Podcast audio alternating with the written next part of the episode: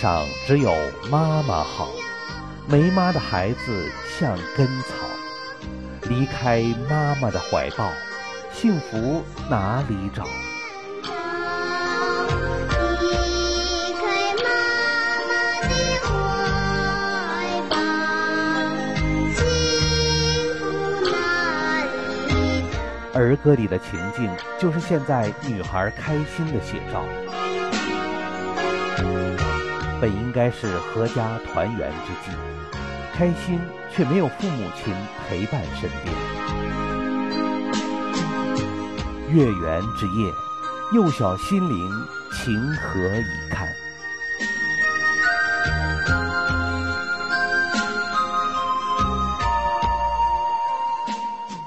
一个原本幸福的孩子，我们不忍心把他和“可怜”二字联系起来。然而，我们不得不面对这个事实：这个孩子在一岁半的时候就失去了妈妈，而且又和爸爸天各一方。他的确是个可怜的孩子。然而，这个“可怜”二字里面包含了多少刻骨铭心的血和泪？我们今天节目的嘉宾是节目的主人公。开心，你好，开心和呃开心的爸爸黄国华先生，你好，你好，非常非常的高兴哈，能够在我们的演播室见到你们，见到小开心，嗯。呀，还记得在几年前，我曾经呢通过电话连线哈采访过您，那个时候开心非常小，是，呃，那个时候呢是您刚刚逃到泰国，对，刚到泰国不久吧，零五年，那开心呢是刚刚被营救到了泰国，是，和爸爸终于团聚了。对，这是怎么样一个令人心酸的故事哈？那个时候开心好小，我们通过那个摄像机看到你，呃，在那边哭啊哭啊，你还记得吗？不记得了，不记得了，还记得妈妈吗？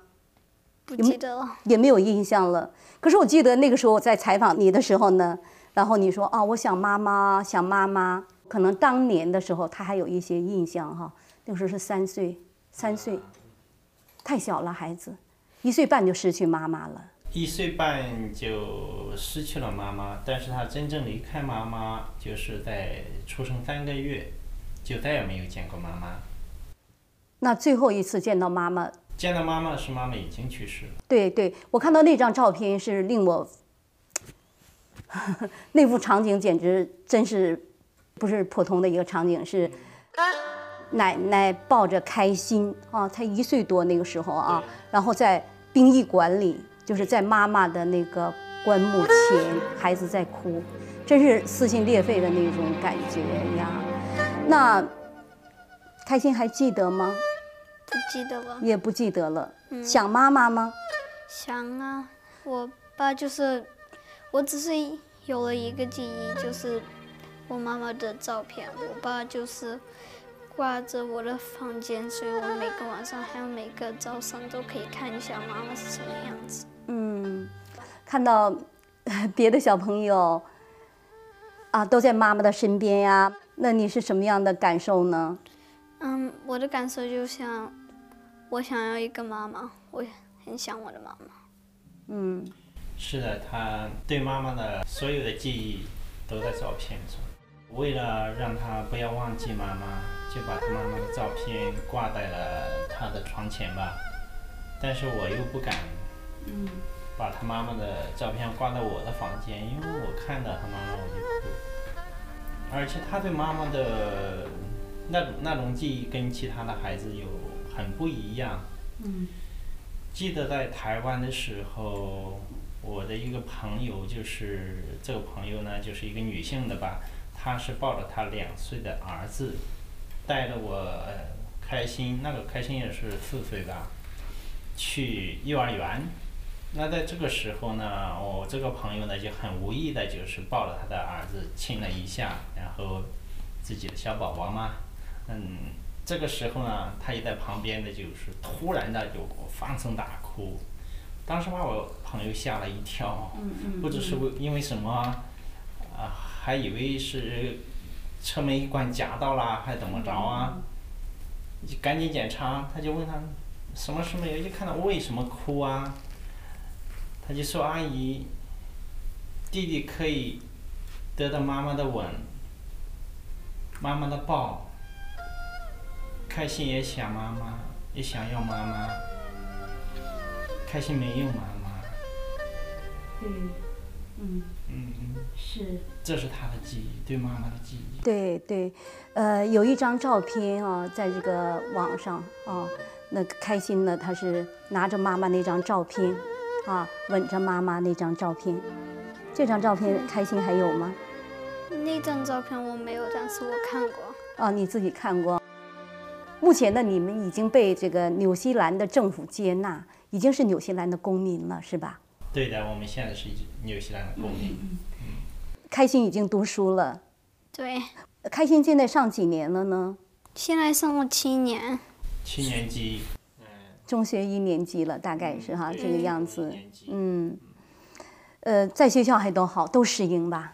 对，在学校还是挺适应的。他比较活泼了，还嗯这是比较万幸的一点。他经常在学校拿到二等奖啊、三等奖啊，经常会拿到这些。第一名没拿过，但是第二二名、第三名都经常。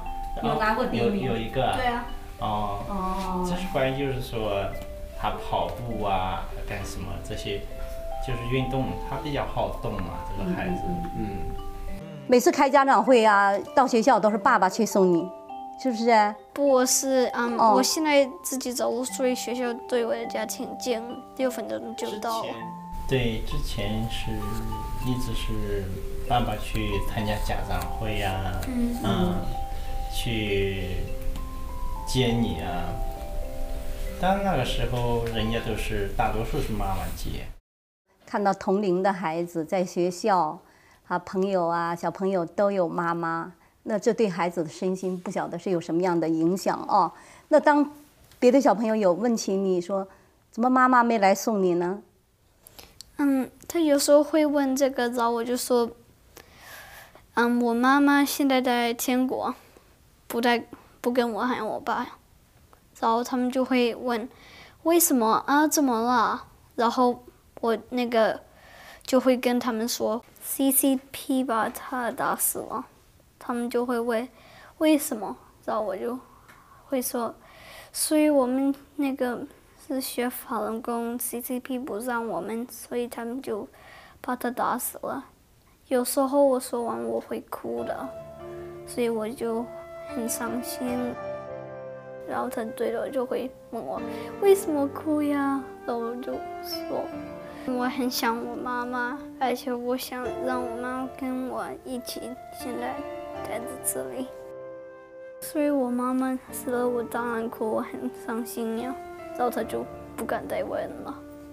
告诉小朋友，共产党把妈妈打死了，就是因为他练法轮功。嗯，世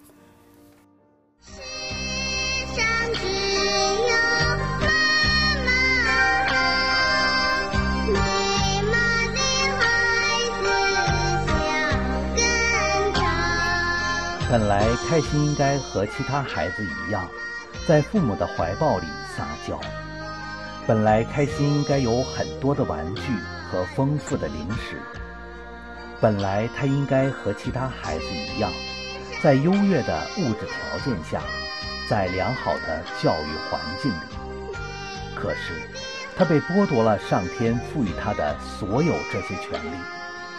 也许这一切，在开心的生命里是一段不愿保留的记忆，因为恶人害死了他的妈妈，迫害着他的爸爸，夺去了属于他的父爱和母爱。来到了纽西兰这块自由的土地上，啊，跟中国大陆比上是这个天上地下了。你们的遭遇经历，在那里还都习惯，政府的这个对，政府福利都很好嗯福利也非常好。对官制要的就是我们将没有了恐惧，啊，而且我们可以自由的信仰。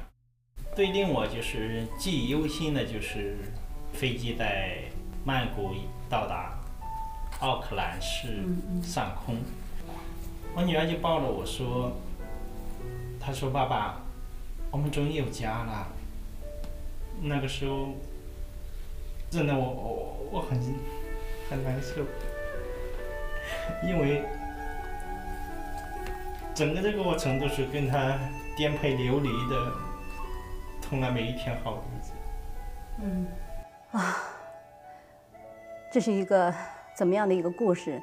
我们的观众朋友在以前呢，可能看过我对这个开心和他爸爸的采访，那好多的观众朋友呢还不太了解，就是一个年轻的妈妈，仅仅二十九岁哈，您的妻子就被活活的迫害致死了。最令人难过的就是说，在您妻子被害死的时候，她腹中还有一个三个月的胎儿。是的，呃，当时我妻子已经怀孕三个月了，可是就连一个孕妇，她也毫不手软，绝不放过。仅仅是因为一个信仰，任何一个听到的人都感觉到是不可思议的。在当代，人人都说已经进入了人权社会了，怎么还会这样呢？我太太被迫害致死，也是非常残酷、非常让人不可接受的一段往事。嗯您是哪里人？我原籍是山东人，可是我太太是广州的，我也我也一直在广州。家住在广州。对我自己的家是在广州，嗯嗯嗯是什么原因？就说把您太太迫害致死，这个过程是怎么样的？原因呢很简单，就是信仰了法轮功，坚持了信仰。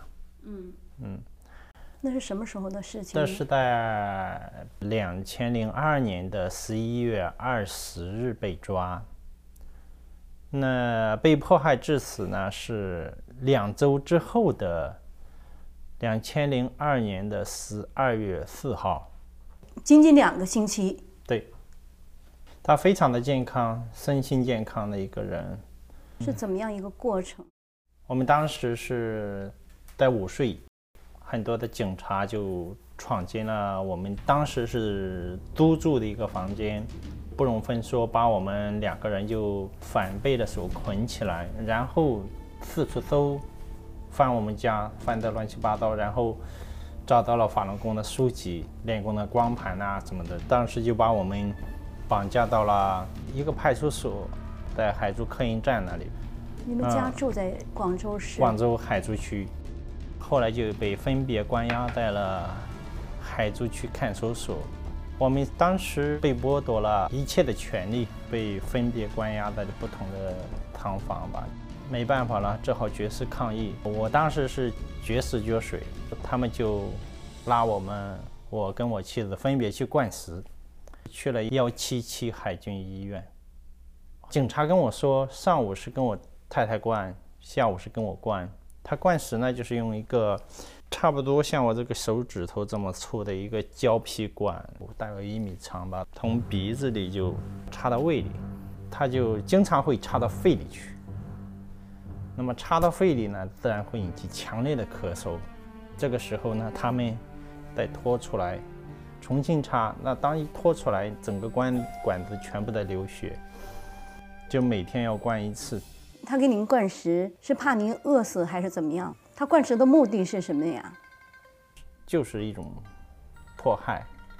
在灌的时候，他来回抽插，那种痛苦是不言而喻的。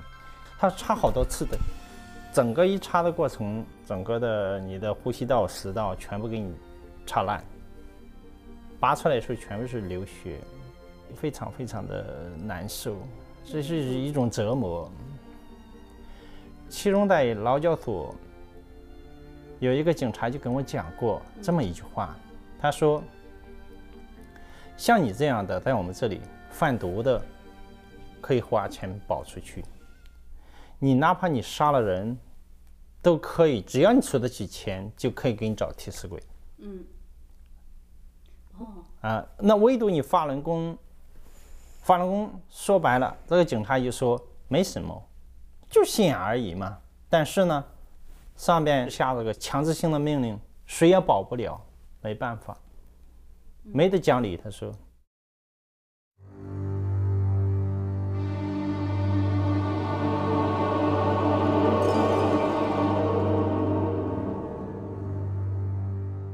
监狱本应该是监管触犯法律、关押给社会造成危害的犯人的地方。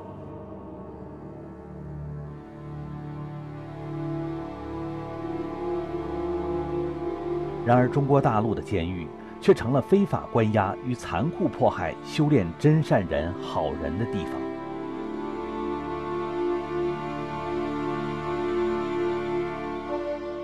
施加在他们身上的酷刑达上百种之多：老虎凳、死人床，也称五马分尸；电棍电击、吊铐、暴力毒打、注射不明药物、性侵犯。野蛮灌食等等等等，这一切骇人听闻，被称为这个星球上从未有过的邪恶，活体摘取法轮功学员器官进行高价贩卖，其罪恶远远超出人类所能承受的底线。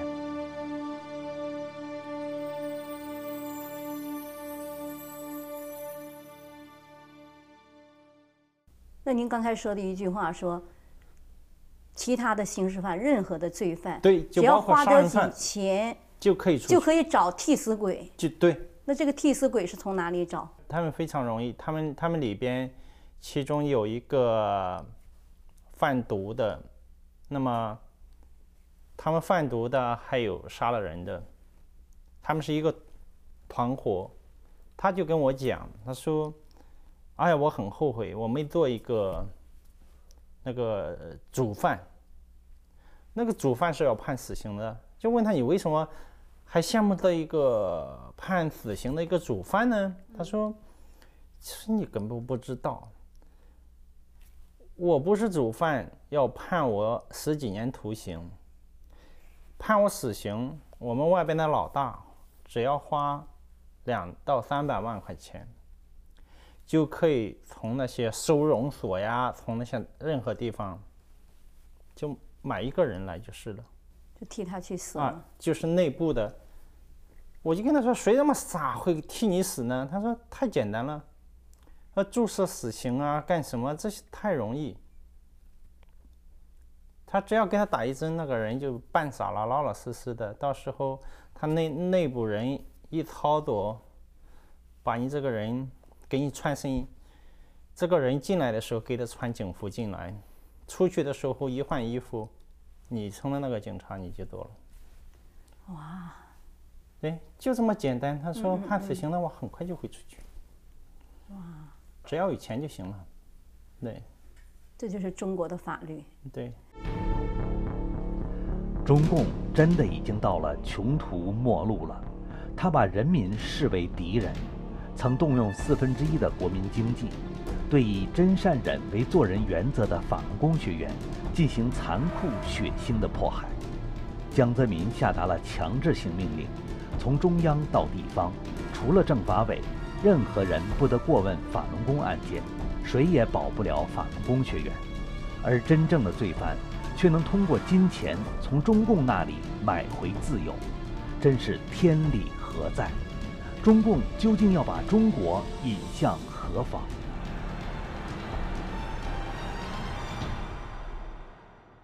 你们在看守所里关了多久？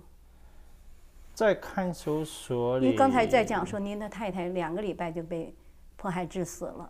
我太太呢是这样，在关押到一周后就要取保候审。那按照中共的法律来讲，取保候审是要家属去接回家的。您太太也是取保候审了，是谁在担保她？就当时您在哪里？当时我还在关押在海珠区看守所，当时我是拒绝他的任何的一切的要求，包括所有的签字，包括遵守里边的所有的规矩，我都全部拒绝。那当时就有一个老年的嘛，年纪大了一点的那个，一个六幺零过去的一个人骗我的，就说你看你太太已经这个样了，嗯、我们想对她取保候审，那只要你在这里签了字，那就让他领回家了。你看那个怀孕了也不能在这里，你要这个字你要不签了，她走不了。我就反复的问他，你是不是得把他送回家？他说是。我反复的问了多次，嗯，那我为了我太太呢，我就签了字。当时我并不懂，我上了他们的当，因为这个签字的人是接我太太出去的人，我被关押在里边，她但是我又是她丈夫，他就盗取了我这个名义，哦，让我签了字，六幺零就把他给接走了。而不是你接走，而是六一零把他接走了。对，呃本来是谁去签字谁去接人嘛？法律来讲的话，是应该是家属、父母去把他接回家的。中共的法律对对他们中共自己来讲是对老百姓的，而不是对他们的。他想干什么就干什么。那开心的妈妈从呃看守所被接到哪里去了呢？事实上，被六幺零警察给接到一个黄叫黄埔洗脑班的地方去了。你说给接到了那个黄埔的那个洗脑埔的洗脑班，班待了多久？在那个洗脑给洗了多久？班待了，好像是两天，把我太太呢就送到了呃广州市天河区中医院。为什么就是说过了两天，把她又送到了天河中医院？因为她感觉到她生命出现了危险，而他们的目的却没达到，就是忘让我太太放弃修炼的目的却没达到。他的所谓的洗脑班是做什么呢？它表面的名字叫黄埔法治学习班，实质上是一个关押和迫害大法弟子的地方。嗯，我想请问，就是说他在那个洗脑班的时候，您的太太生命出现了危险，然后把他送到了这个医院哈。那他这个从中发生了什么？他除了怀有三个月的身孕，这从中在这个洗脑班，他受到了怎么样的迫害吗？很多的酷刑，打你啊，折磨你啊，精神的攻击呀、呃，甚至是不让你睡觉啊，等等，用各种的手段来迫使你放弃信仰。嗯就是这两天的时间，你太太的生命就出现危险了。对，就把她送到了中医院。我按照他们警察内部的规定来讲啊，像这一类的，就是说警察送了去的人员，还有还有看护着的话，是不允许超过二楼的。就是高度上，他们也内部有有规定，就是必须在二楼或者是一楼，不可以到三楼。那么当时他就把他关到了三楼。后来就听到我妻子的姐姐就跟我讲，把他的家人呐、我岳母啊、大舅子啊，他们都叫过来见一面，然后你就劝他放弃这个法轮功的信仰。那我太太呢，她当然她不会放弃，您是说在医院里？在医院里，不是给他治疗吗？怎么在医院里还要劝他去放弃呢？因为这些警察的唯一的目的不是为了延续你的生命，而是为了让这个人放弃信仰。嗯，这是他是他的目的。这个医院是什么医院？叫广州市天河区中医院。他跟那个什么警察是有关系的，是吧？哎，一切都是警察说了算嘛，警察想怎么着就怎么着，这是他的天下。他住的一个病房是怎样的呢？就是一个，它是一个套间。为什么弄得这么大呢？就是因为他们为了就是不让别人看到，就把这个它不是套房嘛，外边外边实质上像个客厅，里边是一个房间。那么他把我太太一放在外边这个房间，里边有住人吗？里边就是那监控他的人，就有啊，监控，有闭路两个。房间啊，里边还有住人啊，就是监控他的人在里边住，对对对，加上闭路电视。对，因为这样走道上来回走的话，就看不到那些监控的那些人。嗯嗯嗯。啊，他不想让别人知道。总共七八个人吧，就是轮班二十四小时在那里监控着他，就是就是住那里盯着他，床上边啊各方面都是架好了这个监控摄像头。那当时就是我太太还还跑了一次，她就是从三楼从房间里出来，趁他们不注意的时候就跑到了那个电梯那里，因为她太虚弱了，她也走不动，后来被追回去了。也就是说，她不能出这个房间。哎，对，不允许出。嗯，本来她也是想逃离他们的控制，结果就被追回去了。那么这时候呢，她就也给我山东的我妈妈吧打了个电话，讲到了这个孩子啊，他一定要把他生下来。那关键是说，在医院他们有没有给他真的进行治疗？给您的太太？当时呢，我看他监控的倒是挺厉害，因为那对你说，除了这个监控哈、放了这么多的摄像镜头，当时他这那他有治疗吗？对他？有打点滴，听说，但是具具体打了什么，谁知道呢？我不知道，我只能说我不知道。他用了什么药啊，都不知道。就说您太太到了这个医院之后，因为她生命已经出现了危险，有没有家人去看她？到了三十号，他们就让我那个，呃，就是我我我太太的姐姐来陪护，啊，她来陪护。那陪护的目的显然就是一个什么呢？无论你出现了什么情况，你家里人有陪护，就是责任可以随时推掉。事情就发生在这个阶段。那一天晚上，他就在那里陪护，那么有点口渴吧，就喝了他那里边的一些水。据我大姨子讲呢，就是他是很少这种情况，就是睡觉晚了就会非常困，这种情况他很少。可是呢，他喝完他那个水之后呢，他很快就睡着了。当他在醒来的时候呢，是被急促的脚步声、跑步声啊惊醒了。他就看到自己的妹妹已经不在床上了。那么有一个保安呢，就是看守他的那些保安，那就从外边跑进来，然后跑到那个洗手间，然后接了又跑走了。那我大姨的当时呢就感觉到很奇怪，她说为什么这么匆匆的？他就到了洗手间一看，居然窗子是打开的。他往下一看，从三楼看下去，我太太就躺在下边的水泥地上。那个时间，据我大姨的说，是大约在凌晨一点钟，也就是三十一号的凌晨一点。他就慌了神了，他就赶紧跑下去。这个时候有一个警察，就在那里拿了个相机呢，在那拍照，非常仔细、非常详细的拍呀拍呀拍呀。那我大姨子就求他，你快点救他，你不要在这老拍呀。他也不管，他也不理，就拍，一个劲儿的拍。拍完了之后呢，就来了医生，把他抬走了。那么抬抬走了之后，就首先第一步，他就是去做的这个 X 光。